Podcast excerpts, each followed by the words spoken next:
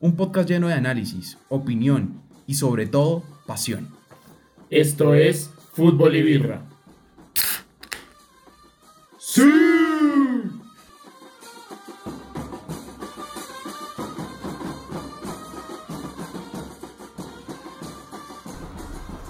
Bienvenidos a Fútbol y Birra. Qué gusto tenerlos otra vez por acá. Volvemos a grabar, volvemos a hablar de este lindo deporte como lo es el fútbol. En verdad los extrañábamos, ya llevamos cierto tiempo hablando de volver a, grabar esta gran temporada, que es la segunda temporada, si no estoy mal muchachos. Pero un gusto volver a hablar de este lindo deporte. Queremos como siempre dar paso a los panelistas del día de hoy, como lo es Eduardo Muñoz. Eduardo, un gusto tenerte otra vez por acá. Hola, hola, ¿cómo están todos? Eh, bienvenidos a esta segunda temporada de fútbol y birra tan esperada eh, y tan demorada también. ¿Cuántos meses? Eh, ¿Ocho meses tal vez? ¿Nueve meses? no, tampoco. Desde Sí. noviembre. ¿Sí? Casi 10 meses. El último Wow. fue la edición de la liga que se grabó en diciembre de 2021. 9 meses. 9 meses. 9 meses sin grabar. Wow. Bastante tiempo. Y tenemos también acá a Javier Cifuentes. Javier, ¿qué tal? ¿Cómo estás el día de hoy? Hola, buenas noches. Eh, pues feliz de volver a grabar, de hablar de lo que más nos gusta en la vida y nuestro mejor pasatiempo. Ya que no pudimos ser profesionales, por lo menos hablar de los que sí pudieron. Y claramente un saludo a todas las personas que nos, que nos están volviendo a escuchar. Y también para dar paso a esto, eh, estamos apenas en el inicio de las grandes temporadas del fútbol europeo y también de las ligas suramericanas. Ya hay cierto rodaje acá en este continente, pero queremos hablar de lo que fue sensación en estas últimas, eh, en estos últimos días, como lo fue el sorteo de la Champions League. ¿Ustedes qué opinan de este sorteo? ¿Qué, qué opiniones generales? Ahorita damos paso a, eh, grupo por grupo, pero ¿qué opinión general tienen con respecto a, a este sorteo? Bueno, eh, yo creo que bastante predecible el 1-2 en la mayoría de los grupos. Eh, la mano de Florentino claramente está metida en, la, en los sorteos de Champions. Lo del Real Madrid es increíble. No, no queda, no queda ninguna duda. Eh, por ahí unos, de repente, dos, tres grupos que están interesantes, que siento que se van a poner interesantes, pero por supuesto, como todos los años, va a haber sorpresas. Javier, ¿tú qué, qué opiniones tienes con respecto a este sorteo de la Champions? Eh, yo digo que no hay mano de Florentino, simplemente eh, el Real Madrid en la Champions es un tocado divinamente porque Tocado por las manos de Florentino. Nada más. Eh, no, sí, los sorteos de, eh, de las eliminatorias del año pasado, totalmente tocados por Florentino, ¿Qué ¿no? grupo era? Pes- no, no, no, los de octavos. PSG, Chelsea, Manchester City, tocadísimo, ¿no? Di- Facilísimo Ah, no, le eso tocó. sí, tocados por la nevera que tenían en el pecho esos equipos. No, no, no, pero, pero no, mentira, el Madrid ganó, ganó con todo el mérito del mundo la Champions el año pasado. Muchas sí, aunque me duele admitirlo, lo admito. eh, eh, como como a punta de huevos, o sea, lo ganaron Le- a punta de ganas porque no tenían el fútbol más vistoso, no tenían el mejor recorrido durante la temporada y sin embargo, eh, literal, a punta de sudar la camiseta y, y poner el nombre de la camiseta en alto, ganaron, ganaron esa Champions. Eso sí, aunque me duela, lo reconozco. Y tienen al mejor jugador del mundo en el momento. Mes- no, pero Messi está en el PSG. No, no, para, para, para. Karim Benzema, Flo- Florentino, arrodíllense. Florentino puede hacer muchas cosas, pero llevarse a Messi no, no, no. no. Arrodíllense ante Karim Benzema. Yo creo que la última Champions, las últimas eliminatorias demostró por qué es el balón de oro de esta temporada, Karim. Y lo que les digo, el Real Madrid en la Champions es un tocado eh, divinamente. El grupo que le tocó lo favorece bastante. Sería una sorpresa que el Real Madrid no liderara el grupo y aún más sorpresa que se quedara por fuera. Mm, me gusta mucho el grupo y ese duelo Milan-Chelsea. Pero eso lo vamos a abundar en este momento. Ah. Que vamos a dar como un repasito y vamos a dar cierto toque de Bueno, opinión. pero Tacho, ¿tú qué opinas de en general? Ah, ok, gracias por preocuparse. Es que nadie se ha preocupado acá porque yo hablara o porque yo opinara algo. El productor Pero- llegó llorando a la segunda temporada, señores. Siempre. Eh, lo que dijo Eduardo, el Real Madrid ganó la UEFA con, con huevos, como dijo. Eh, yo creo que entre, en todos los partidos que yo le vi al Real Madrid en octavos, le montó la camiseta al otro equipo sin duda alguna. Le mostró que era el Real Madrid, que es uno de los equipos más importantes de toda la historia. Y eh, el por qué es uno de los siempre favoritos a ganar la Champions. Y eso lo demostró la temporada pasada. Eh, se, se salvó en ciertas situaciones, pero también es un, un beneficio que tiene el Real Madrid por actuaciones eh, individuales y principalmente encabezados por Karim Benzema. Yo quiero recordar una cosa del Real Madrid en la Champions pasada y fue el punto en el que empezó cuando se perdió contra el Sheriff. O Ah, el sea, Sheriff se Tiraspol. perdió contra el Sheriff. El equipo de mi vida. Eh, el Real Madrid, creo que en ese programa dijimos, el Real Madrid la verdad está difícil esta temporada, pero sacaron la casa al final y, y Vinicius tuvo un final de temporada muy muy bueno. Vinicius es un jugador sorpresivo, pero y esperamos que, pues para el bien del fútbol, ojalá se lesione por el bien del Barcelona, pero eso lo vamos a ver durante el desarrollo de esta temporada que apenas está dando pie a, a punto de comenzar. Y para comenzar a hacer este análisis de la Champions, les voy a decir, muchachos, los grupos, y quiero que me den una opinión al final, cuando nombre a los cuatro, de qué cree, de quiénes van a ser los dos primeros que van a ser, y también una opinión con respecto a los rivales que van a tener. Ok, pero pongámoslo interesante. Yo creo que hagamos como una Quitémonos especie la de ropa. polla entre nosotros. hagamos, Quita señores. hagamos una especie de polla entre nosotros y anotemos eh, lo- los que van el 1-2 de cada, de Ok, cada uno. De una, de una. Pero, Y bueno, pues el que gane, que los otros dos. Pero ha- la birra. ha- hagamos, hagamos. Ah, bueno, y tenemos. ah, hablando de esto, por esto se, esto se llama fútbol y birra. El día de hoy, eh, bueno, al final tenemos una cerveza argentina que vamos a hablar después de ella, a decir cuál es y esperamos que nos escuchen nuestro, nuestro consejo y que algún día si la pueden probar, que la prueben. Eh, ah, bueno, y les iba a decir la polla que sea con los tres primeros. Hay muchos grupos que ya, por lógica, se sabe cuáles van a ser los dos, pero esperamos, eh, también contemos en la polla el tercero que va a pasar a Europa League, pues para que sea más emocionante. Ok, Ok. listo, listo. En el grupo A tenemos al Ajax de Holanda, al Liverpool, al Napoli y a Rangers, que vuelve a la Champions League. ¿Ustedes quiénes creen que van a pasar de este grupo? Alguien. Yo le pongo moneditas a Liverpool, claramente. Eh, no, no ha tenido un buen inicio de temporada. eh, un inicio algo irregular. Pero pues el Liverpool es el Liverpool y tiene una banda tenaz que yo creo que este grupo lo va a pasar sin problema. Y le pongo mis moneditas al Ajax. El Ajax ha hecho en las últimas Champions un papel importantísimo, sacando jugadores holandeses eh, que ya marcan eh, como La actualidad del fútbol mundial. del fútbol en muchos equipos. Entonces yo creo que mis monedas para pasar a octavos son Liverpool y Ajax y dejo al Napoli por fuera de todo. Pa- para mí el Rangers va a UEFA. Wow. El Rangers, ok. Interesante. Yo, yo coincido en el 1-2 de Javi. Me voy con Liverpool de primero porque la banda que tienen no tiene sentido.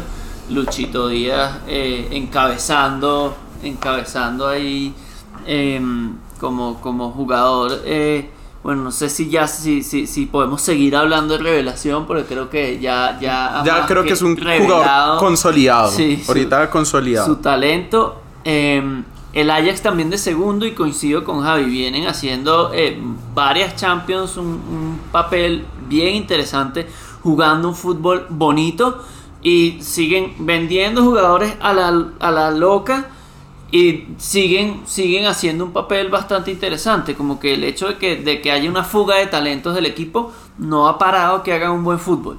Eh, yo sí me voy de tercero con Napoli, aunque Rangers ha mostrado ser un rival bastante duro, incluso sacando al PSV, los, pues los, los rivales del Ajax eh, naturalmente en Holanda.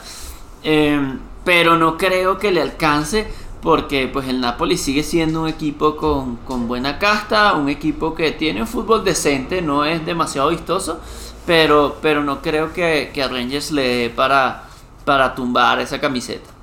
Yo también creo lo mismo y la opinión del Ajax es como concreta. Ha sacado jugadores como De Jong, De Light, eh, ¿cómo se llama el que juega en el, en el, el- el del Everton? Em, Donny Van de Beek. Si mal no estoy, jugó en el Ajax. Es de- de- pero que está en el Manchester. en Ah, United. En el- Van de Van de Beek se fue a- Claro, que, que estuvo banqueado toda la temporada y muchos han criticado a los últimos directores técnicos del United por eso. Que por cierto, Anthony acaba, acaba de, de firmar para el United. Hoy hizo, hoy hizo exámenes médicos y ya, ya Fabricio Romano. El here we go. Nuestra, el fuente confiable, Fabrizio Romano. Pero lo que estaba diciendo, el Ajax tiene unos excelentes jugadores. Hace poquito sacó uno de los delanteros que mm, eh, había, no, no había visto mucho, pero lo que había visto habían sido Haller, este Haller. muchacho Haller, que lamentablemente ahorita está pasando por una situación difícil por lo el cáncer eh, Ah, testicular exacto, que tiene. un cáncer, cierto. Mm, Entonces, pero era un jugador excelente y que fue transferido al Borussia Dortmund, pero lamentablemente no ha tenido el mejor de los pasos. Pero eso no quita que los jugadores que salgan del Ajax y la plantilla que tiene ahorita el Ajax puedas llegar a ser muy competitivo. Me voy por Jugadorazo, Haller. Forza Haller, si nos escuchas, vuelve pronto. Sí, vuelve pronto. Un jugadorazo que de hecho pues eh, fue el, fue el goleador en fase de grupos.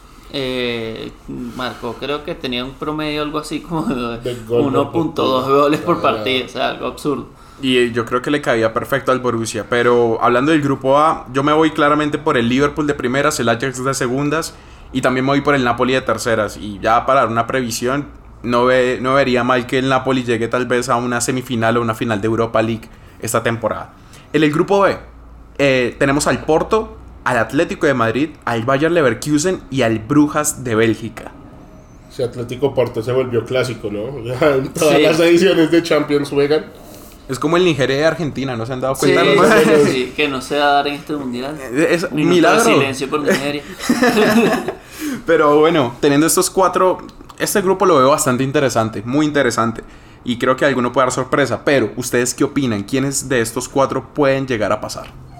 Bueno, eh, para mí, para mí el, el Oporto también es, es como un poco comparable con, con el Ajax. Es, un equipo que viene haciendo bien las cosas en Champions, que viene mostrando un juego consistente en los últimos años y que también ha sacado gran, gran calidad de jugadores. Si no, pregúntenselo a mi amigo Luchito.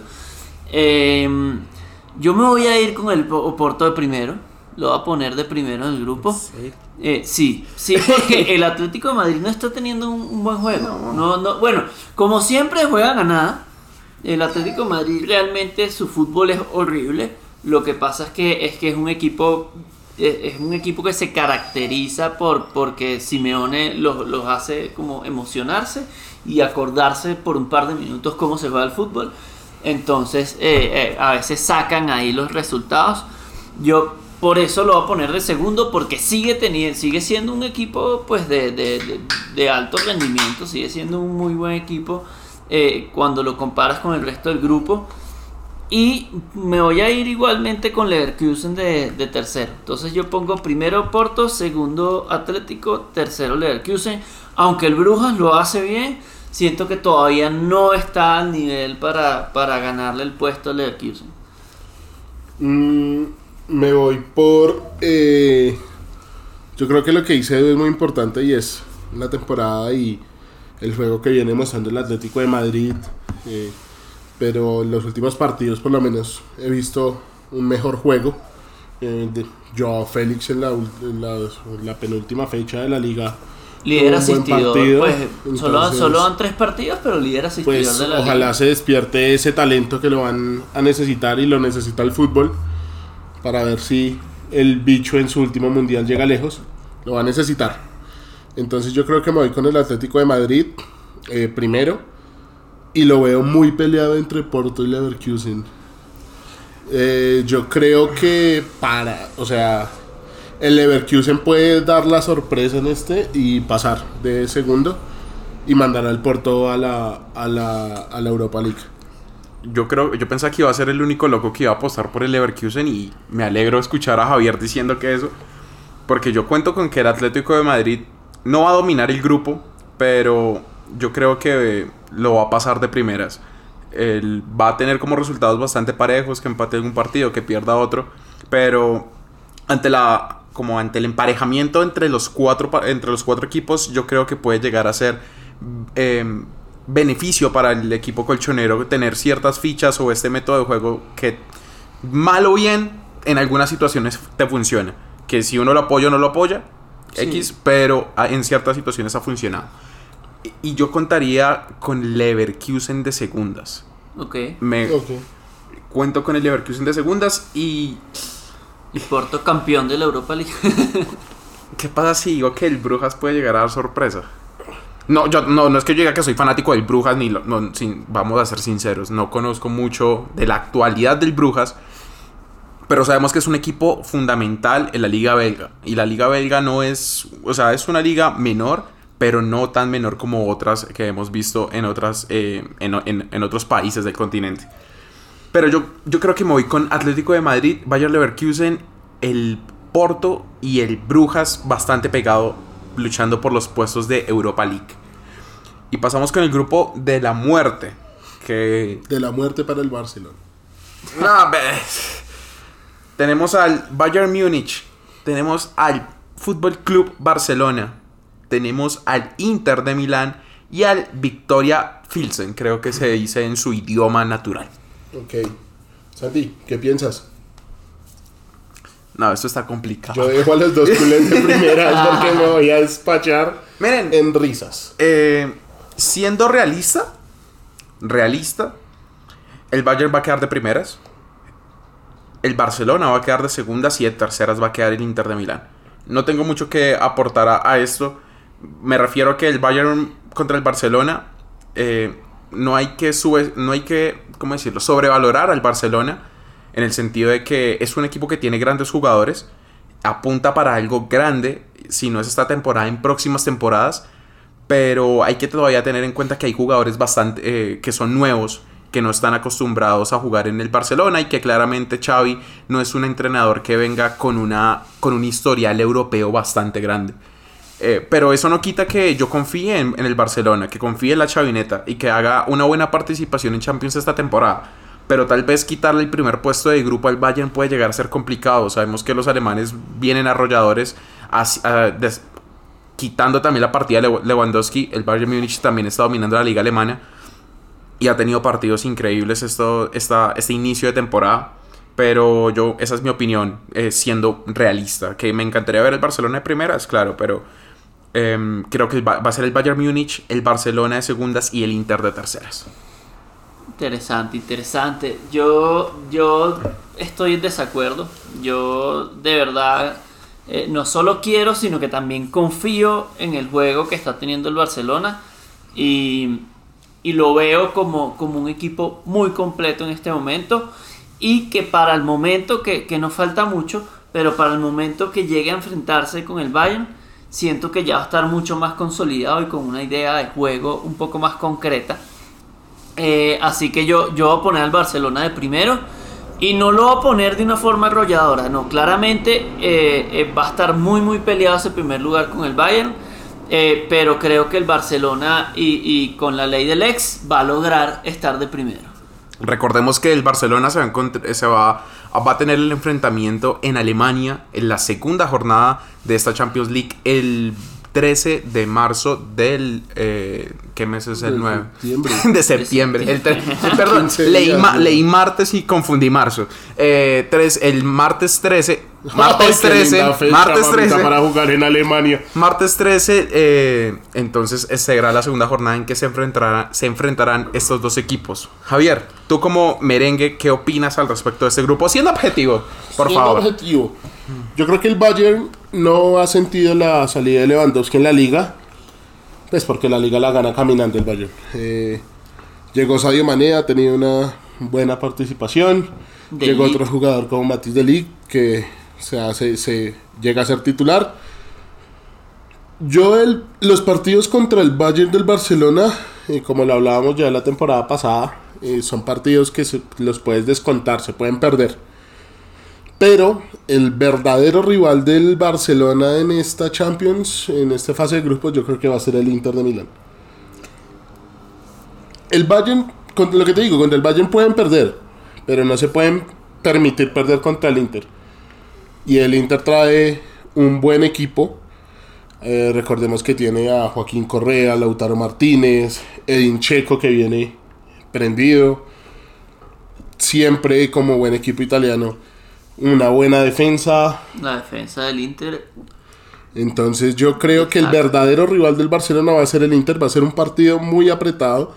Porque como lo decían, Xavi está haciendo equipo, pero todavía no lo tiene completamente eh, entrenado y no juegan eh, como, yo estoy seguro que no juegan como quisiera que juegue el Barça a pesar de la exhibición que dieron en, en liga el último fin de semana. Entonces pues ahí va a estar, ahí va a estar en medio. Yo me voy por Bayern e Inter.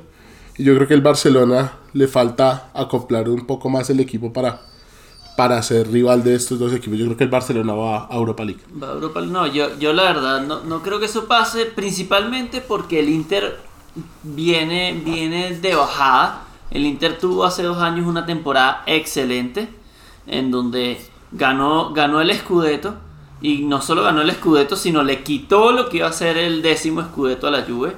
Eh, eh, una temporada donde de verdad tuvo un muy buen fútbol. Eh, la temporada pasada bajó bastante la calidad de ese fútbol y se vio reflejado tanto en, la, en, la, en el calcio como en la Champions. Y, y este año, pues, los primeros partidos que ha jugado en el calcio no han sido nada vistosos tampoco. Entonces yo, yo la verdad no creo que, que el Inter tenga, tenga la, la fuerza o el equipo para, para tumbarle la segunda plaza al Bayern en este caso, ¿no? Porque el Barcelona va a quedar de primero. Yo, eh, con la opinión que dice Javier, ahí sí estoy totalmente en desacuerdo. Y a la hora de que yo dije que el Bayern iba a quedar de primeras eh, y el Barcelona de segundas, mm, también quería como dar contexto de que el Barcelona va a estar más cerca del Bayern que el Inter del Barcelona. Totalmente. O sea, el, yo, y yo creo que es que el Inter, estamos pensando que el Inter viene como uno de los equipos fuertes y ya nos hemos dado cuenta, y como tú lo dices Eduardo, que no ha tenido un buen inicio de liga eh, con respecto a su juego. Y el Barcelona está en acople, claramente, y falta mucho. Y sería muy apresurado tal vez decir que va a ganar la Champions o va a llegar a instancias muy lejanas de la Champions. Pero es un juego que lo que hemos visto hasta ahora tiene increíbles eh, herramientas para sacar resultados, para mostrar un juego, desde mi eh, perspectiva, muy lindo, muy, muy, muy de jugabilidad.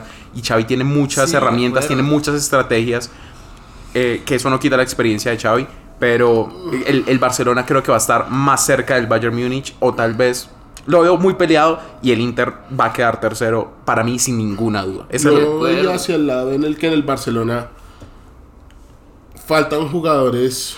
eh, el Barça se va a tener que acostumbrar a la falta de jugadores como Piqué eh, y como Busquets.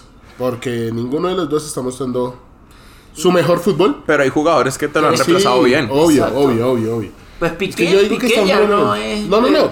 Pues Piqué viene siendo el reemplazo de alguien en este momento. Piqué ya Pero no igual son jugadores que estaban en el ensamble del equipo.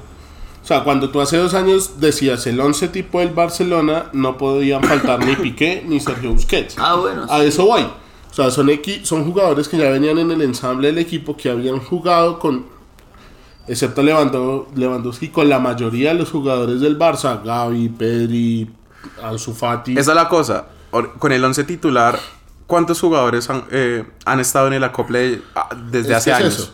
Es eso. No, hay pocos. Por eso, es eso lo que yo digo. O sea, el Barcelona tiene una buena base eh, y que están jugando bien.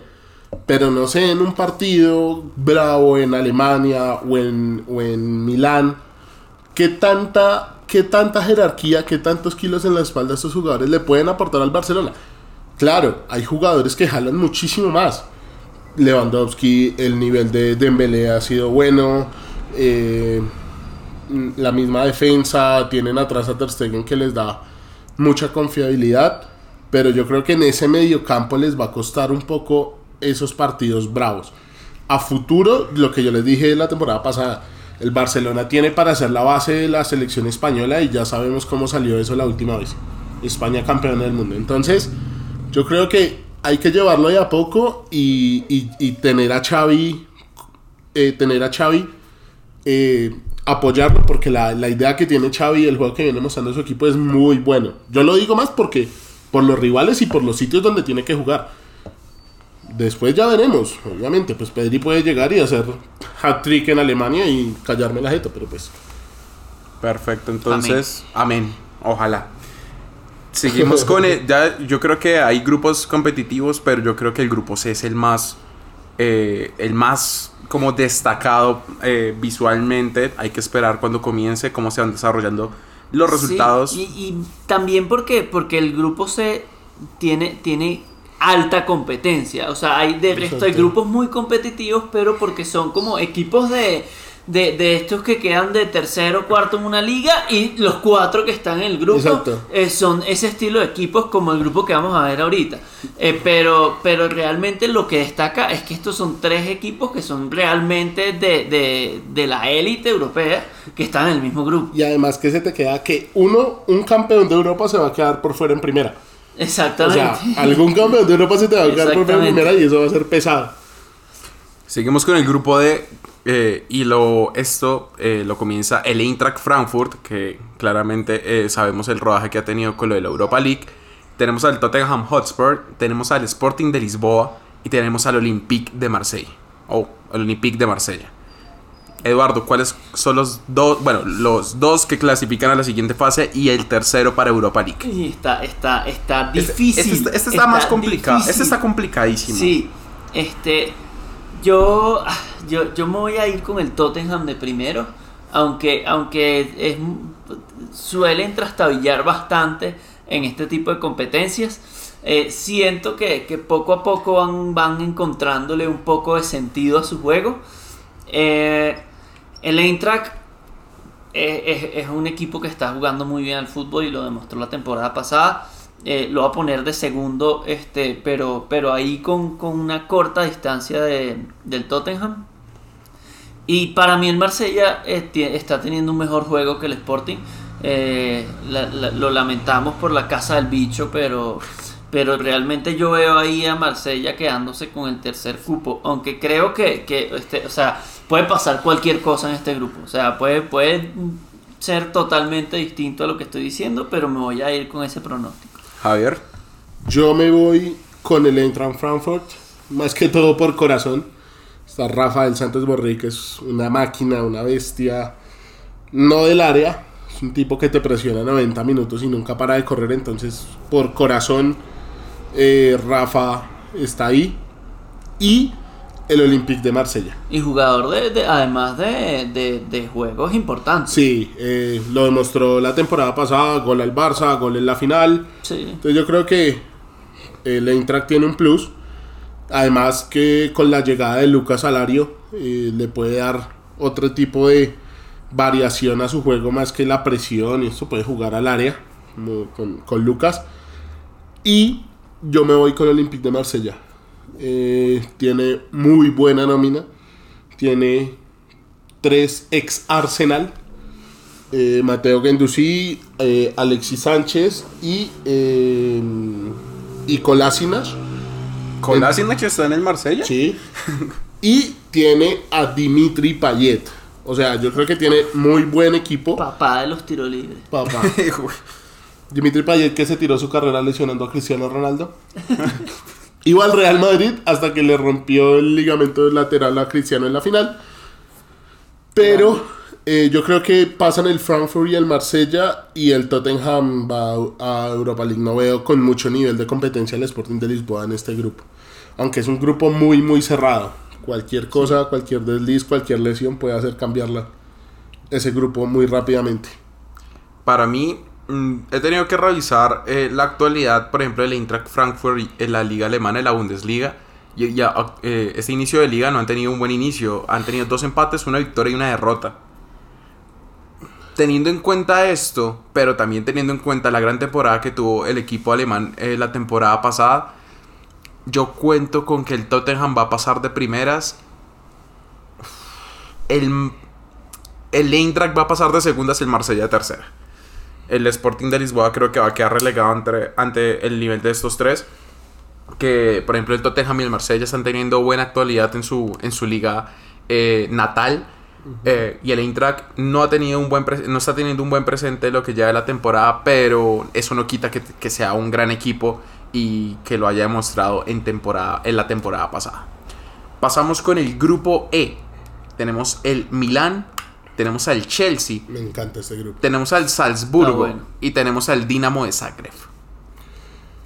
Mm, ah, yo creo que es claro, van Milan, último campeón de Italia. La pregunta es, ¿quién va a ir primero? Yo creo que el Milan. Yo creo que el Milan, el Chelsea no ha tenido el mejor inicio de temporada, incluso hoy pierden un partido de aquellos que suelen perder el Chelsea, ah. que al final va contra sus intereses de competir en la liga. Entonces yo creo que van Milan y Chelsea, pero me parece interesante la competencia que va a tener el Chelsea contra el Salzburgo. Parece que puede el Salzburgo llegar a complicar el paso del Chelsea. Entonces yo creo que van Milan, Chelsea y Salzburgo a la, a la Europa League.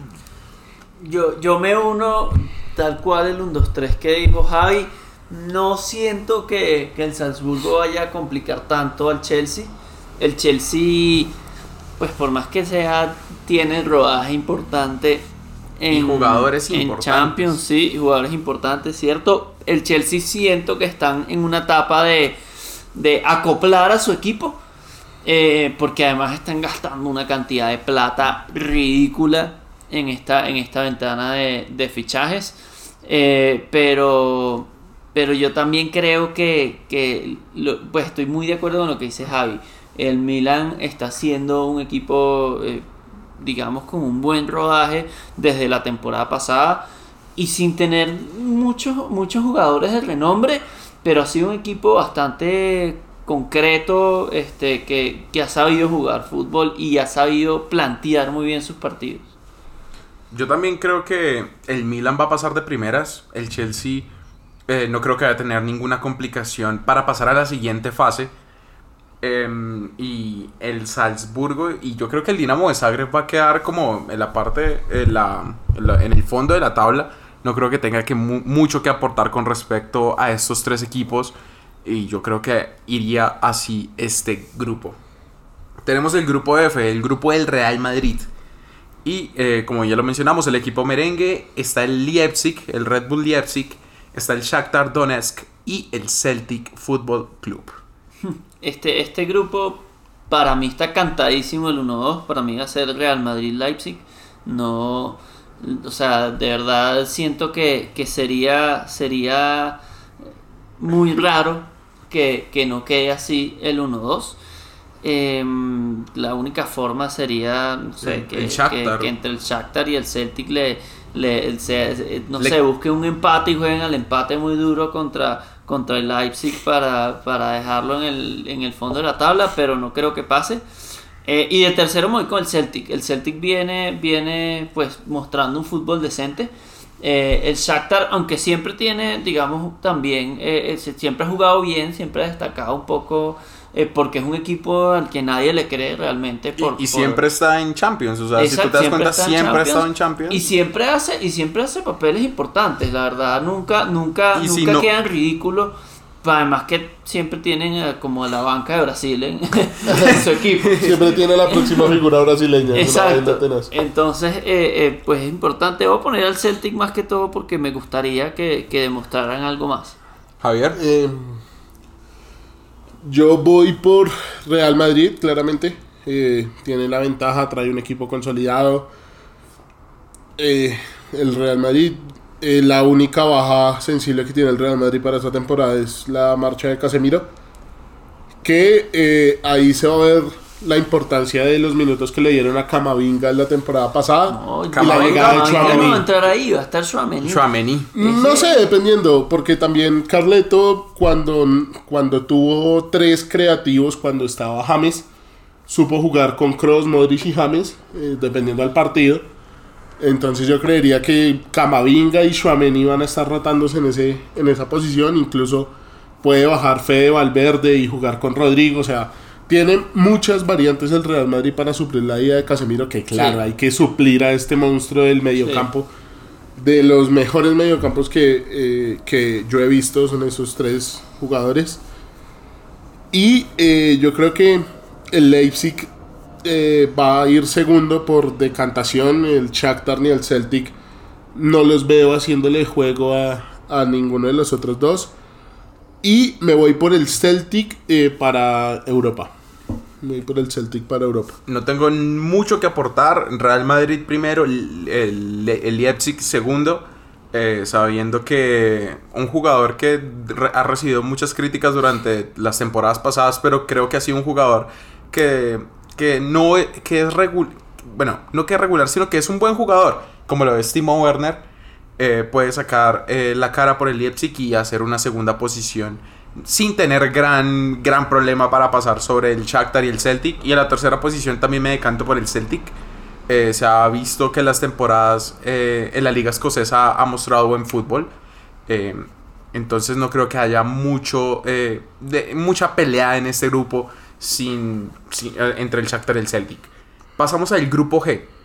Un grupo que para mí, si, si me dejan iniciar como este, este debate de este grupo, un grupo que para mí la primera sensación va a ser, uff, ¿qué, qué pelea entre estos tres se van a pegar. Y si no es entre el Manchester City, la pelea entre el Sevilla y el Dortmund va a ser increíble. Pero nos hemos dado cuenta que el rodaje que tiene el Sevilla en la liga en este momento no ha sido el mejor. Y, y él- le han criticado muchísimo las las- la ventana de transferencias al equipo y también el juego que han estado mostrando. Y no ha tenido unos buenos resultados en la liga. Eh, si mal no estoy, ha perdido dos encuentros. eh, si mal no estoy. Y, y empatado uno. Y empatado, eh, acá el Sevilla ha, ha perdido dos y empatado uno. Entonces ahí ya viéndolo de esta manera, uno ya comienza a ser como más consciente de la actualidad de los equipos de este grupo. Y yo creo que el Manchester City va a pasar de primeras obligatoriamente, lo tiene que hacer. Y segundo va a ir el Borussia Dortmund para dar paso al Sevilla que juegue su, uno de sus campeonatos favoritos como lo es la Europa League. Yo creo que es dispareja la batalla entre el Manchester City y el resto. Eh, Erling Haaland llegó siendo un animal. Y me está callando la boca. Manchester. Yo decía que Haaland iba a tener un, una- un buen paso por el City, pero que no iba a ser tan arrollador como lo era en la liga alemana. Pero hasta ahora, por lo que hemos visto hasta ahora, Haaland ha demostrado un nivel eh, sobresaliente sobre los demás delanteros de la liga inglesa. Haaland sí, pero no sé si el City. El City ya lleva par de partidos que ha tenido que remarla, entonces yo creo que Haaland ha entrado a salvar. Sin embargo, yo creo que la diferencia con el Sevilla y con el Dortmund es abismal, tanto en plantilla como en armado del equipo. Eh, entonces yo creo que primero va el Manchester City. Mm, y yo creo que Sevilla va a, re- va a sentir mucho la marcha de Lucas Ocampos. Eh, Y la va- llegada de Isco también la va a resentir. Ah, Isco, Isco. Ay, Francisco. Se quedó en siendo banca eterna en el Real Madrid teniendo un futuro por delante. Mm, yo creo que fue víctima de, de la BBC igual que otros jugadores que han pasado por el Real Madrid. Pero sí, no, yo creo que el Dortmund eh, si- sin Haaland pierde mucho en ataque, pero igual tiene a Reus, tiene a Torgan Hazard, tiene muchos jugadores con los que puede suplir mejor eh, la- las, las partidas que ha tenido. Entonces yo creo que va el City y el Dortmund y tercero el Sevilla. Y uno de los problemas también es que el, el reemplazo de Haaland era Haller. Entonces tuvieron, no, no sé a quién fue el jugador que contrataron esta, eh, en la última semana. De titular estaba. El último partido de liga lo jugó. Eh, Modeste. No sé, no sé si él fue, pero es- escuché que esta semana consiguieron la negociación del el reemplazo del reemplazo de Haaland. Eh, entonces, entonces eso puede ser como un problema eh, inventar sobre la marcha en una posición que para el Borussia Dortmund eh, en temporadas pasadas era fundamental porque estaba Haaland. Entonces yo creo que ahí puede haber un problema, pero no creo que tenga tantos inconvenientes para quedar segundo de este grupo. Eduardo. No, Ok, pues yo, yo difiero un poquito. Eh, de acuerdo con, con Javi, siento que, que hay una lucha desproporcional entre el City y el resto del grupo. Eh, no quiero menospreciar al Copenhague. Creo que el Copenhague eh, puede ser una piedra en el zapato eh, para, para, sobre todo para el Sevilla y el Dortmund. Puede ser ese equipo que, que rescate un empate en casa y eso haga perder el segundo puesto alguno de estos dos equipos. Que yo pienso que el que va a quedar de segundo es el Sevilla. Eh, siento que el Sevilla tiene mucho más peso en la camiseta. Siento que el Sevilla, eh, si, si bien no está haciendo una buena liga, eh, siento que es un equipo que se crece en competiciones europeas. El año pasado lo hizo bien. el año antepasado ganó, ganó Europa League. Si no me no mentira, lo ganó el Villarreal el año Ah, sí, que Creo que el ante- antepasado sí. fue, fue que ganó el, el Sevilla. Pero bueno, eh, eh, digamos un poco más acostumbrado a, a este tipo de torneos. Y siento que, aunque sí están muy golpeados, el Dortmund también. El Dortmund, aunque viene haciendo una buena liga porque ha ganado cuatro, si no me equivoco, perdió uno. eh, siento, que, Efectivamente. siento que el Sevilla ha estado un poco, un poco mejor en términos de competencia europea y podría sacar la casta. Entonces yo me voy a ir con City, Sevilla y Dortmund. y cometí un error, eh, la embarré y no y fue que no di- comencé con mi opinión de una y no mencioné los eh, los integrantes de este grupo como lo es el Manchester City, el Sevilla, el Borussia Dortmund y el Copenhague. También pasamos al grupo H, que este grupo creo que y bueno y el último de esta Champions.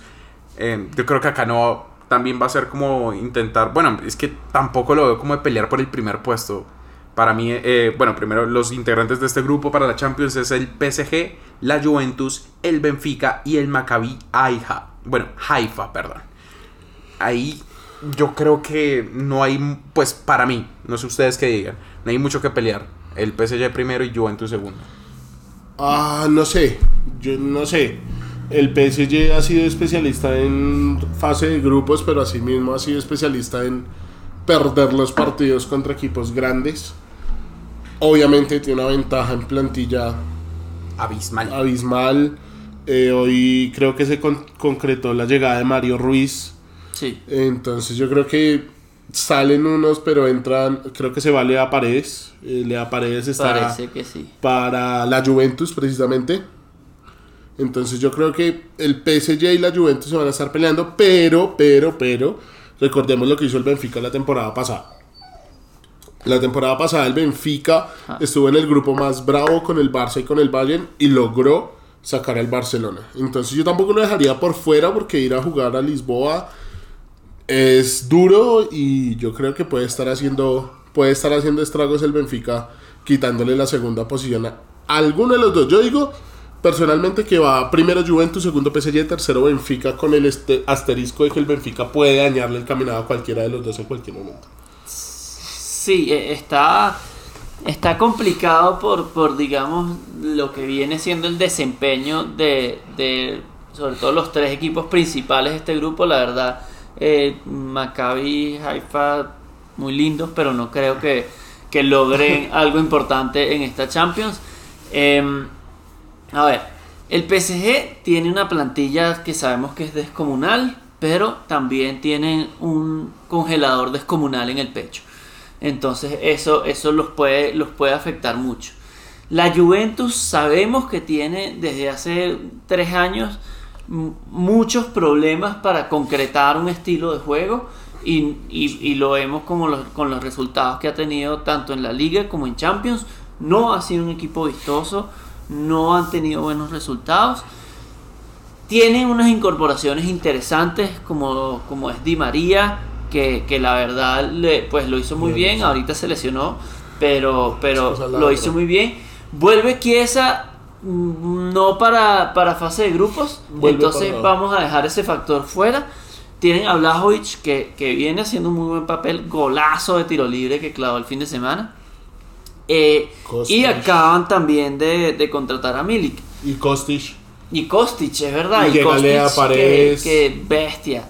Bueno, Y- Lea, Leo Paredes to- to- Leandro Paredes todavía no, no, lo, no lo pongamos porque no está el We Ya dijo. Fabricio que sí. Eh, Pero, pero sí creo, igualmente creo que va a ser primero PSG, segundo Juventus. No creo que el Benfica alcance a, a lograr eh, la misma hazaña del año pasado. Me voy con Benfica para Europa League.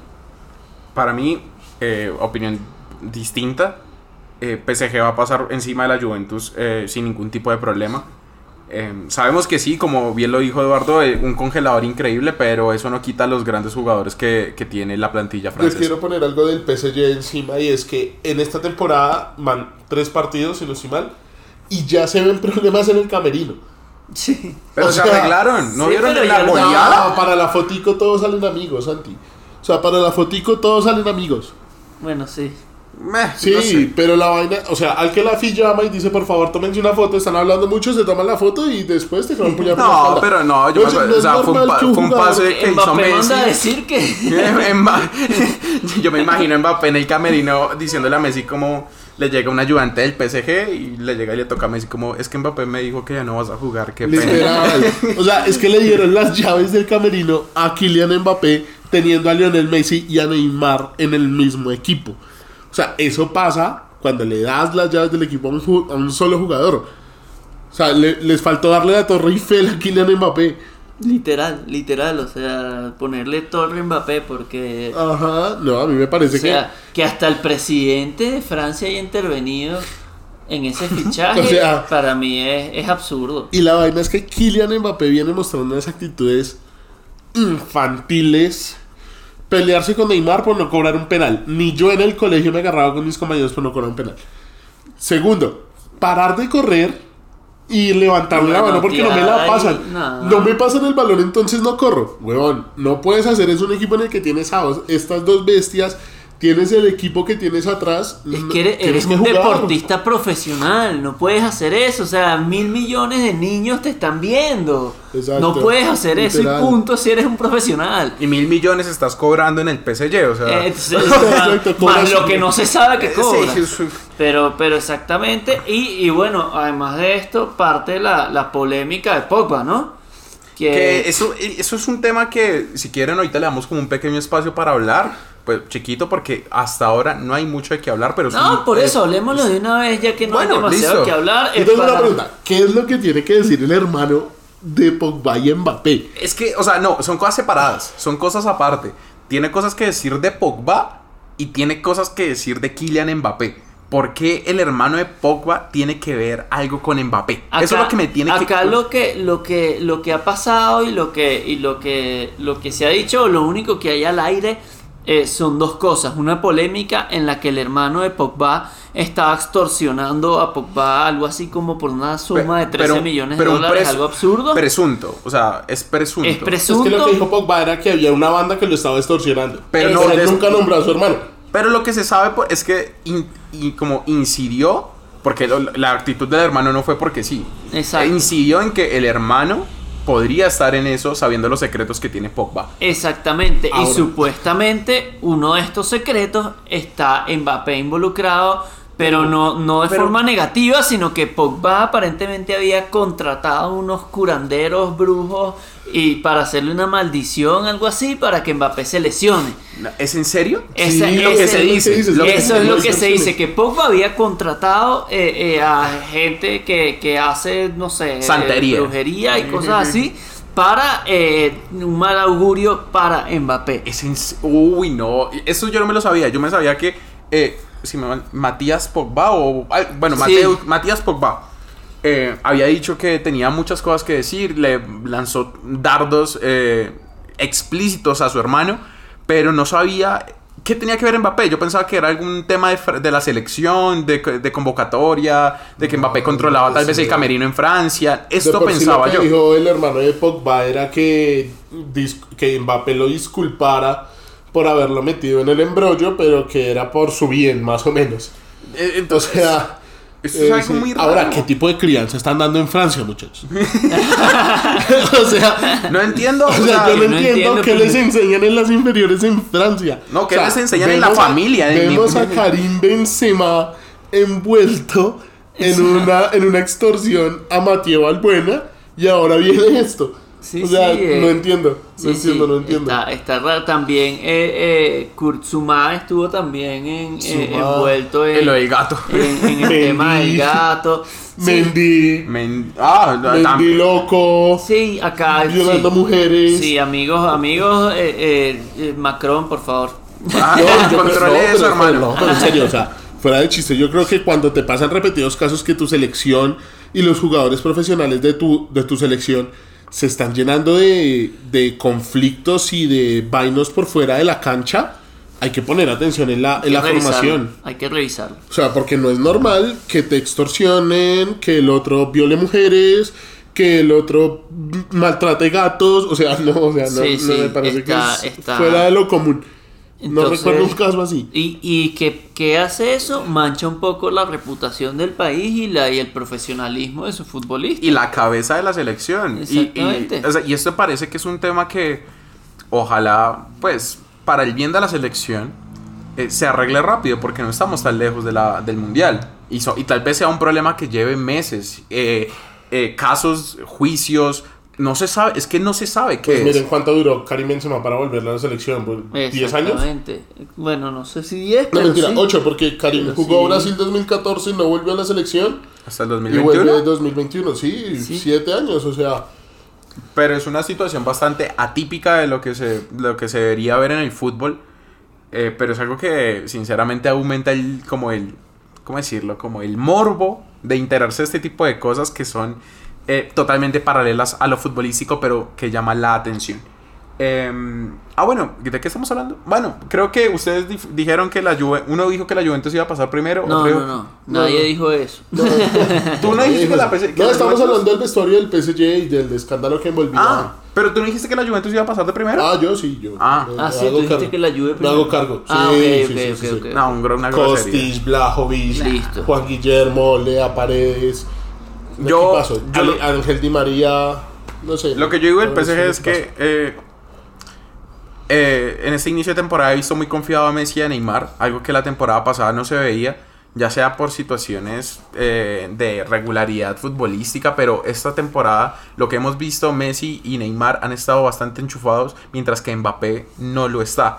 Pero esto no quita que estos dos tipos de jugadores sepan, que sean los que te arreglen No partidos y que pasen... decir que Opinión no impopular. está. No puedes decir que Mbappé no lo está. que no está qué.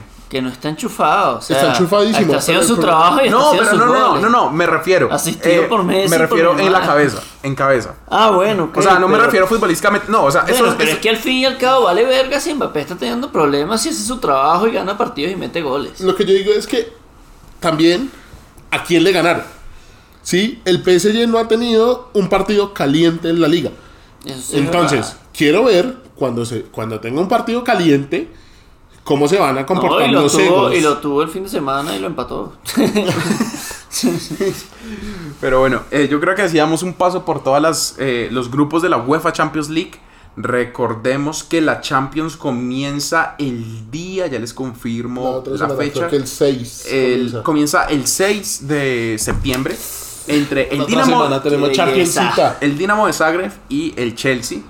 Y eh, este día también juega el Borussia. Ah, bueno, juegan juegan todos los equipos. Literalmente juegan Creo que todos. falta la división entre quién juega el miércoles y el martes. El miércoles, bueno, eh, si quieren hacemos un repaso muy rápido de la primera jornada. Dinamo de Zagreb contra el Chelsea el día martes, eh, el, el Dortmund contra el Copenhague el martes, el Benfica contra el Maccabi Haifa el martes, el Chelsea contra, eh, perdón, el City contra el Sevilla el martes, el Salzburgo contra el Milan el martes, el Celtic contra el Real Madrid este mismo día.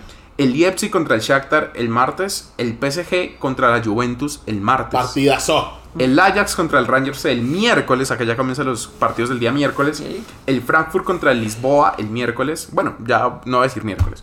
Eh, Inter contra el Bayern. El Barcelona contra el Victoria Pilsen. El, el Napoli contra el Liverpool. Partidazo. Atlético de Madrid contra el Porto. Buen partido. Tottenham Marsella. Buen partido. Y el Brujas contra el Leverkusen. Esta es la primera jornada para la próxima semana. Y así damos inicio a la Champions y a esta emoción de volver a ver los campeonatos europeos. Pasando de la Champions, hemos hablado mucho de la regularidad de los equipos en las ligas eh, natales de cada uno. Y si quieren, comenzamos a hacer un pequeño repaso de cómo van las ligas europeas hasta el día de hoy. Sí, les propongo algo. Hagamos eh, un repaso de cada liga y un comentario de cada uno sobre la liga y seguimos para, para no Perfecto. tanto. Entonces, voy a, si les parece, voy a decir los 10 primeros de la liga. No, cinco primeros. Sí. Los Cinco, primeros. Listo. Entonces, comenzamos en la Liga Española. El Real Madrid y el Real Betis comparten eh, puntos, pero los, eh, los hace los diferencia, valga la redundancia, la diferencia de gol en el cual Real Madrid tiene un gol de ventaja con respecto al equipo andaluz.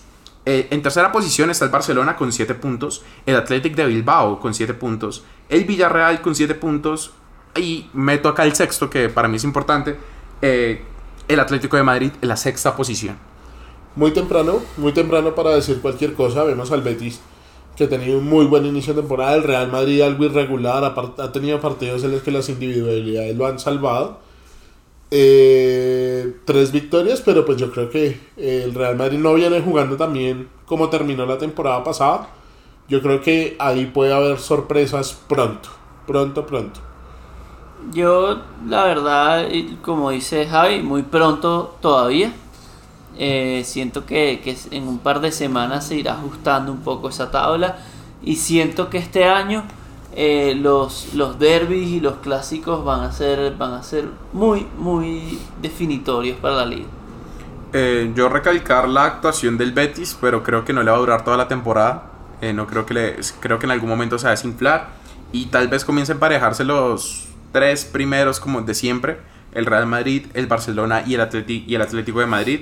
Y también rescatar la actuación del Bilbao, que eh, es bastante bueno pues, eh, ver al Atlético de Bilbao con 7 puntos, con la misma cantidad de puntos que el Barcelona. Y tal vez sea la oportunidad de luchar por puntos, eh, por puestos de campeonato europeo, de competencia europea esta temporada. Y que recibe de vuelta a Ander Herrera. Ander Contratación Sasa. Sí. Ander Herrera, un, un jugador que no debería estar en el PSG, no, no debe durar tanto tiempo en el PSG. Y, y una mención para, para, para Jorge Iglesias, que, que, es el goleador de la liga actualmente. Sí, muy buena, muy buena temporada. Y a eso, se a eso difiere en, la, en el buen comienzo que está teniendo el Real Betis. Seguimos con la liga inglesa, la Premier League. ¿Quién los, lo iba a pensar? Los cinco primeros, el Arsenal de primeras. No, no, no, esperen, no. Fútbol champán lo que está haciendo el Arsenal. Eh, es que la llegada de Gabriel La contratación. La contratación de Gabriel Jesús. Dios mío. No, o sea, todavía no está jugando la pesada, sigue jugando Saka, no está jugando Emil Smith Rowe.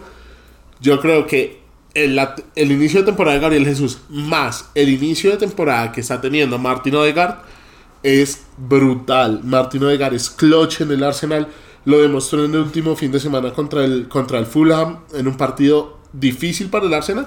Que se me hizo raro que se le hiciera tan difícil jugando como están jugando. Pero clutch. La liga, inglesa, la liga inglesa, cualquier partido se le puede hacer difícil. Pero el, la temporada nacional y el juego que es es fútbol champán. Sí, sí. No, eh, espectacular eh, eh, lo que hace el Arsenal. Destacable lo que hace el fin de semana el Liverpool. Como como después de, perder con, contra el United, tienen, no sé, tienen como una sed de venganza y arrollan 9 a 0 este, contra el Brentford, si no me equivoco. No, contra el Bournemouth. Ah, el Bournemouth. esta, esta, esta eh, derrota hizo que sacaran el director técnico y Jorgen Klopp salió diciendo como es como un poco ilógico que saques a tu entrenador sabiendo que los tres primeros partidos lo, ganó uno, si mal no estoy, contra el Aston Villa creo que contra la Villa. No, empató dos. el empató. El, no, el Borman ganó uno, que fue el primero contra la Villa y el resto los perdió. Pero es que lo, ah, ha tenido contra el Liverpool, contra el Manchester City y. Eh, Chelsea, si no es mal. Ya, ¿dónde está? ¿Dónde está? ¿Dónde está? ¿Dónde está? Liverpool, Arsenal y el Manchester City. Y lo sacaron y Jorgen Klopp salió diciendo como es ilógico que lo hagan, pero es que una derrota de 9-0 es difícil de recuperarse. Quiero destacar lo del Leeds. Eh, quinta posición. Y el partido de hoy lo empató contra, la, contra el Everton con un gol de Sinisterra. Primer partido titular. Ah, no, segundo partido titular, creo. Y primer gol. No, creo que es el primer partido titular. Primer partido titular y el segundo gol que marca. Segundo gol, primer gol siendo titular de Sinisterra. Que pues está jugando una liga de las más competitivas del mundo, si no la más. Que yo creo que nos va a ayudar mucho en selección cuando podamos aspirar a ir a un mundial otra vez. Y una, una incógnita que abro, que abro acá ¿El United volverá? No. no va a volver. Uy, esperen. Que trabajó. Ah, sí, a Anthony, pero. Yo creo que Anthony es la oportunidad perfecta para devolver a Cristiano a la banda y que juegue Cristiano. No, bueno, tal vez pase, pero yo sinceramente con lo que he visto del Manchester United hasta el día de hoy, No lo veo, pues, competitivo, no lo veo. Pues con los equipos importantes, no lo veo. Está, está lejos, lejos. Tal vez contra el Chelsea, que por ahí el Chelsea no está teniendo un buen presente, que va a la octava posición. No, pero para mí la de resto. de la liga ha sido el Chelsea por ahora. Este, porque pues han, hecho- han gastado millones y millones en fichajes. En Cucurella, ¿cuánto no fue? les ha ¿60 servido millones? Para nada. Se- Cucu- Marc Pagaron Cucurella. 60 millones por Marco Cucurella, mamita también. Pero bueno, eh, re- repasamos todavía los cinco. Arsenal de primeras, el segundo es Manchester City eh, con 10 puntos. El Arsenal lleva puntaje perfecto. El Tottenham lleva 10 puntos, igual que el City. Eh, cuarto, el Brighton Sí. con 10 puntos, igual que el City. Y, el- y el- en la quinta posición va el Leeds Aguántame con 8 porque- puntos. Si no estoy mal, es este fin de semana que hay un clásico Manchester-Arsenal. Vamos a ver si el Arsenal en este tipo de partidos logra sacar la casa, que es donde siempre se cae. Cuando el Arsenal le toca Liverpool o Manchester, se cae. Ojalá. No, ya no.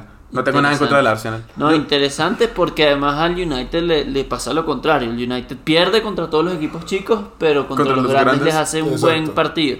Entonces esto creo que va a ser una prueba de fuego para ambos equipos. Exacto, y, lo- y los dos tienen que los dos tienen que, que, que revalidar, las, eh, revalidar el proceso que están haciendo. El Arsenal tiene que validar que está siendo un equipo competitivo en la, en la alta esfera de la, de la Premier y el Manchester tiene que comenzar a hacer un proceso de cambio de juego para dar resultados. Y acá puede ser el, el puntapié para los dos equipos, para dar inicio a una competitividad de la parte alta y al Manchester United para comenzar a ser competitivo otra vez en Premier.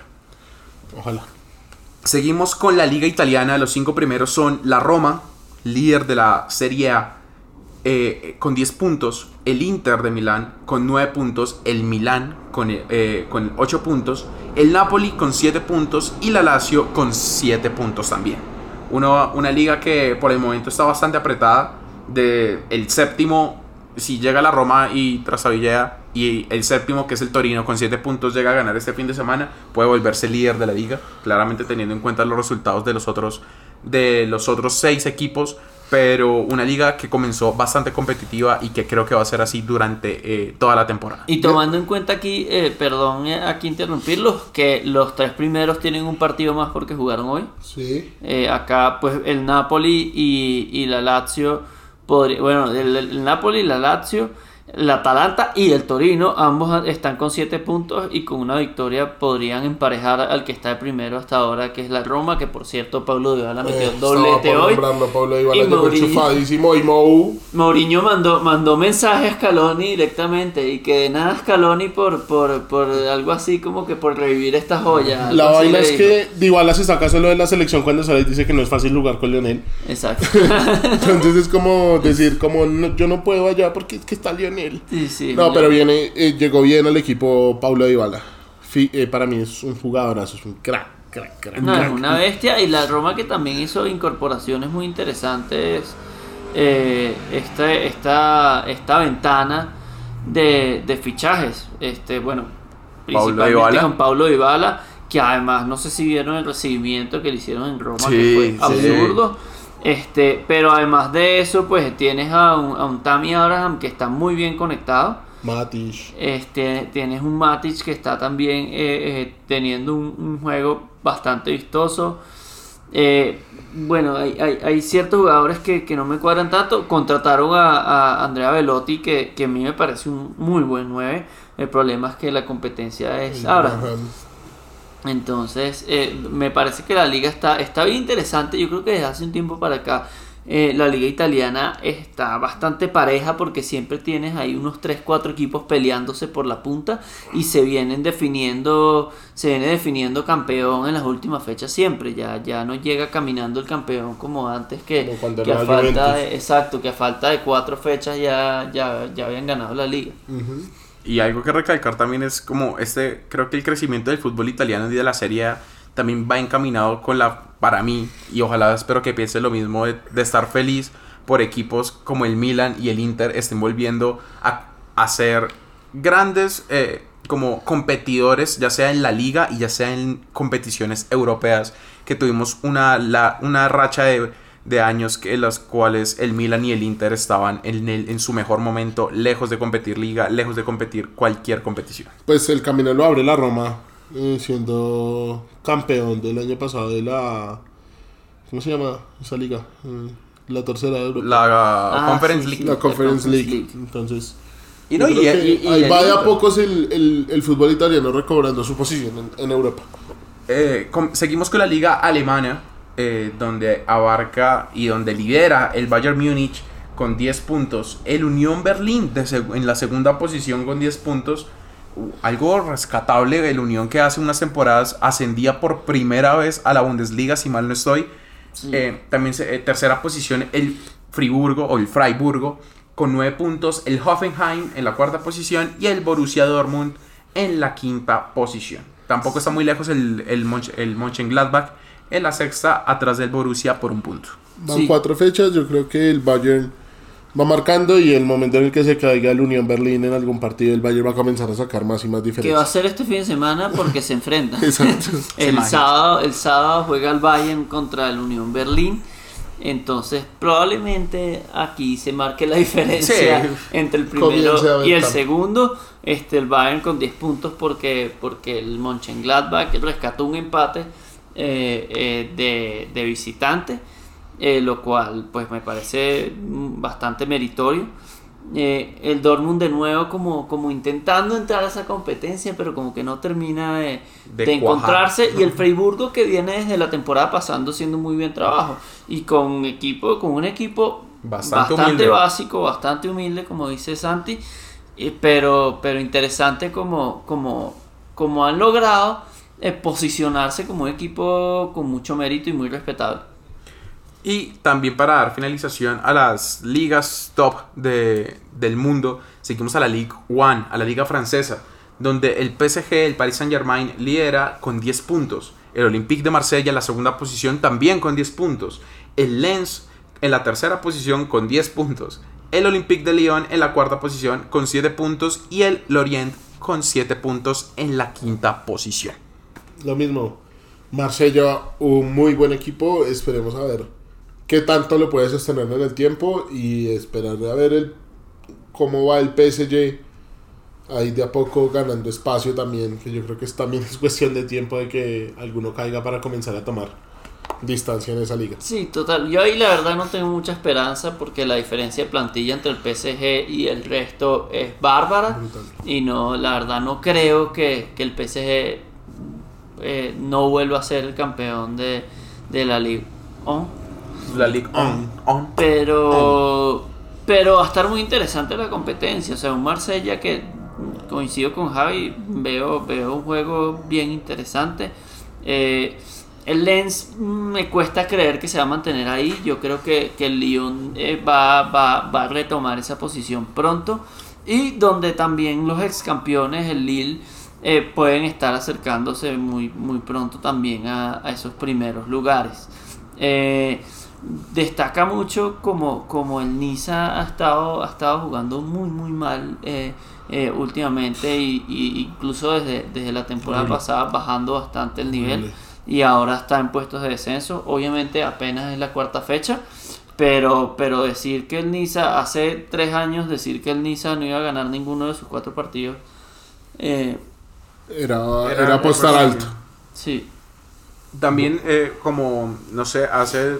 No, me, no vería loco y me encantaría que el Marsella estuviera peleando por la liga contra el PSG a final de temporada.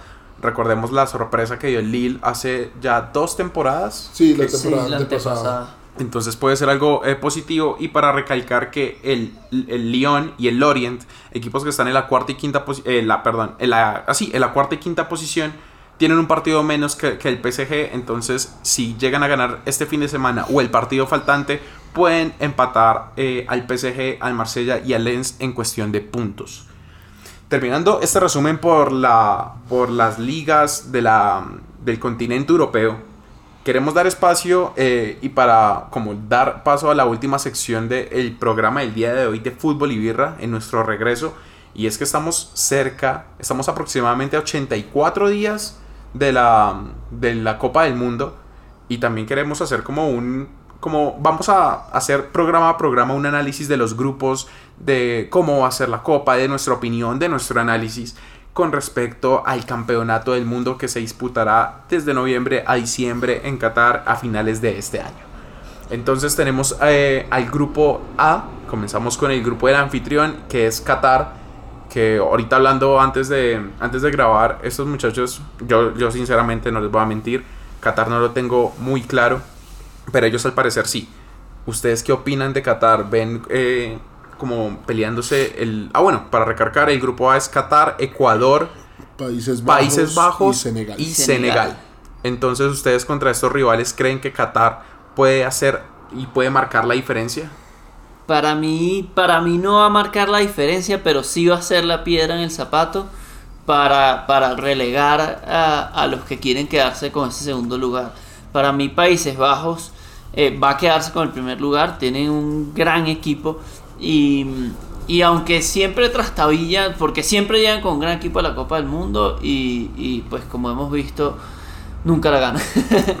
pero, pero no creo que tengan problema para llegar como líderes eh, en este grupo.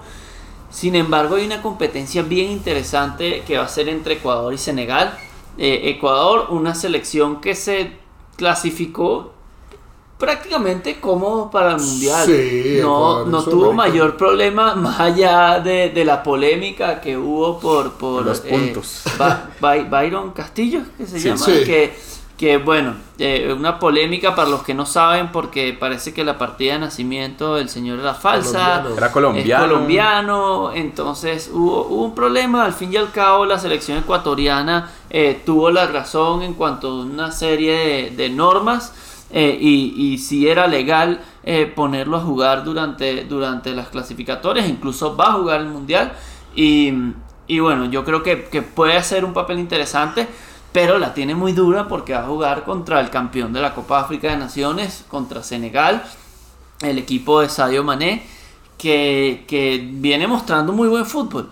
Eh, eh, como, como lo hablamos, eh, gana la Copa de África de Naciones en una final sufrida contra Egipto, contra, Sí. contra el equipo de Salah, de su compañero, su ex compañero, mejor dicho. Eh, siento que, que está haciendo una ri- rivalidad muy interesante y ahí es donde va a entrar Qatar. Para mí Qatar eh, va, va a sacar un empate en alguno de los dos que va a hacer que se defina el segundo lugar. Yo me voy a ir por Holanda de primero y Senegal de segundo. Yo creo que en este grupo Holanda tiene una clara ventaja eh, respecto al resto. Eh, tiene jugadores como De Jong, Matisse Delay, Dumfries, que vienen haciendo un muy buen papel en sus ligas y que son jugadores diferenciales eh, respecto a las otras plantillas. Look de gol. El. Estamos hablando este fin de semana que, que mi hermano dijo como...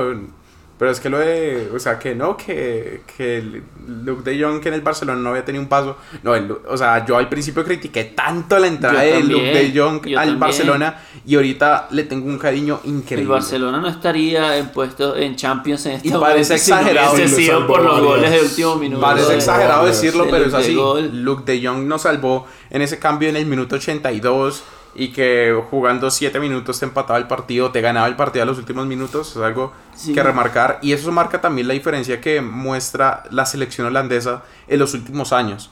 Tiene jugadores que no había tenido en años pasados para disputar una Copa del Mundo y que puede llegar a ser una muy buena No, participación. y Países Bajos tiene también un Memphis Depay que, que se enchufa bien y juega muy bien con la selección. También Ahora- salvó el Barcelona. Ahora yo creo que siempre el equipo sudamericano tiene una ventaja sobre el equipo africano. Eh, el Senegal tiene muy buen equipo, tiene a Mendy de arquero, que es una ficha importante, y pues a Sadio Mané, que es diferencial, pero veo mucho más potente como equipo y con más rodaje frente a equipos fuertes a Ecuador. O sea, Ecuador viene a enfrentar a Brasil, Argentina, Uruguay, cosa que no hace Senegal en, en su liga, en su, en su confederación, qué pena. Entonces yo creo que el paso va a ser entre, entre Holanda, Países Bajos y, y Ecuador. Y lo que dice Edu, yo creo que Qatar puede llegar a complicar a más de uno, sobre todo viendo lo que viene jugando Qatar y viendo las últimas referencias que tenemos como la Copa América de Brasil, eh, la Copa de Oro, la Copa de Asia, la que incluso venció a Japón, yo creo que puede llegar a complicar eh, algunos partidos, sin embargo no creo que ni Países Bajos ni Ecuador tengan mayor, mayor complicación ante ellos y, y van a ser para mí los dos clasificados. Y siguiendo la tradición de que el anfitrión de cada Copa del Mundo siempre pasa de la primera ronda, recordemos en Rusia, el, en Rusia 2018 que el anfitrión no tenía como mucho apoyo, se le veía bastante eh, como comparado eh, negativamente con respecto a, lo- a sus rivales de grupo y terminó sa- sacan- llegando a octavos y en octavos, si mal no estoy, sacó a España Sí. por penales, Sí, señor. teniendo una muy buena participación y tal vez... Sudáfrica pasó a octavos. Sudáfrica no pasó a octavos, si no me equivoco. Ya les que que confirmo. quedó Creo que, creo que se quedó por fuera. Pero eh, en Brasil claramente pasó. Pasó Brasil. Eh, Rusia, en totalmente Rusia pasó. pasó. Rusia. en el, el 2006. Alemania pasó. Alemania pasó. Si mal no estoy en Alemania, este partidazo que tuvo contra Argentina, Oh, que fue un partidazo. partido consagración de Mesut Özil. Eh, eh, ah, no, mentira. El- Eh, no, ese fue el el- del 2010. el En el 2006. 2006 fue la tanda de penales. De en la que Lehmann. Maxi. En la que Lehmann tenía el papelito de cómo cobraban los argentinos. Eh, que. Ah, sí, señor. eh, sí, en esa. Que no metió. Que En Peckerman no mete a Messi. en Alemania, ¿no? Sí, que, me, que Peckerman no, no quería que Messi jugara con Juan Román Riquelme, entonces dejó a Messi por fuera. Sí, sí, e- efectivamente estoy viendo y no pasó. Pa- Sudáfrica creo que Exactamente. no pasó. No pasó. Quedó eh, don- en el grupo El A. grupo era Uruguay, México, Sudáfrica y quedó Francia. Quedó tercero. Uruguay, México, Sudáfrica y Francia. Y no terminó pasando por diferencia de gol con respecto a los En centroamericanos. ese grupo se quedó por fuera Francia. Con un punto. Que venía, Francia venía de pasar contra Irlanda con la mano de Henry. Ah, El gol de la mano de Thierry Henry. Entonces yo creo que sí, fue, fue un mal mundial para Francia, pero bueno, yo creo que Holanda y Holanda y Ecuador, Ecuador. van a clasificar para Sí, mí. yo creo que Holanda y Ecuador pueden ser como. Bueno, voy a decir algo. Holanda y Senegal van a ser los que van a clasificar. Eh, veo cierta. La ventaja de, de Mané para mí es abismal con respecto a algunos, a algunos jugadores de la selección ecuatoriana. Y puede ser que en un campeonato donde se juegan tres partidos, pues para pasar puede ser determinante la participación de un jugador como Mané, que te puede ganar un partido Y en es cualquier que no momento. solo es Mané, tienes también a, a Mendy, tienes a Koulibaly, Koulibaly. tienes, tienes varios jugadores de, de- que, que juegan en equipos importantes de Europa. Sí, sí. Y así para recalcar eh, esta Copa del Mundo, también vamos a ir eh, en, en otros programas eh, dando un análisis, dando una opinión y dando un debate sobre los demás grupos de la Copa del Mundo de Qatar 2022.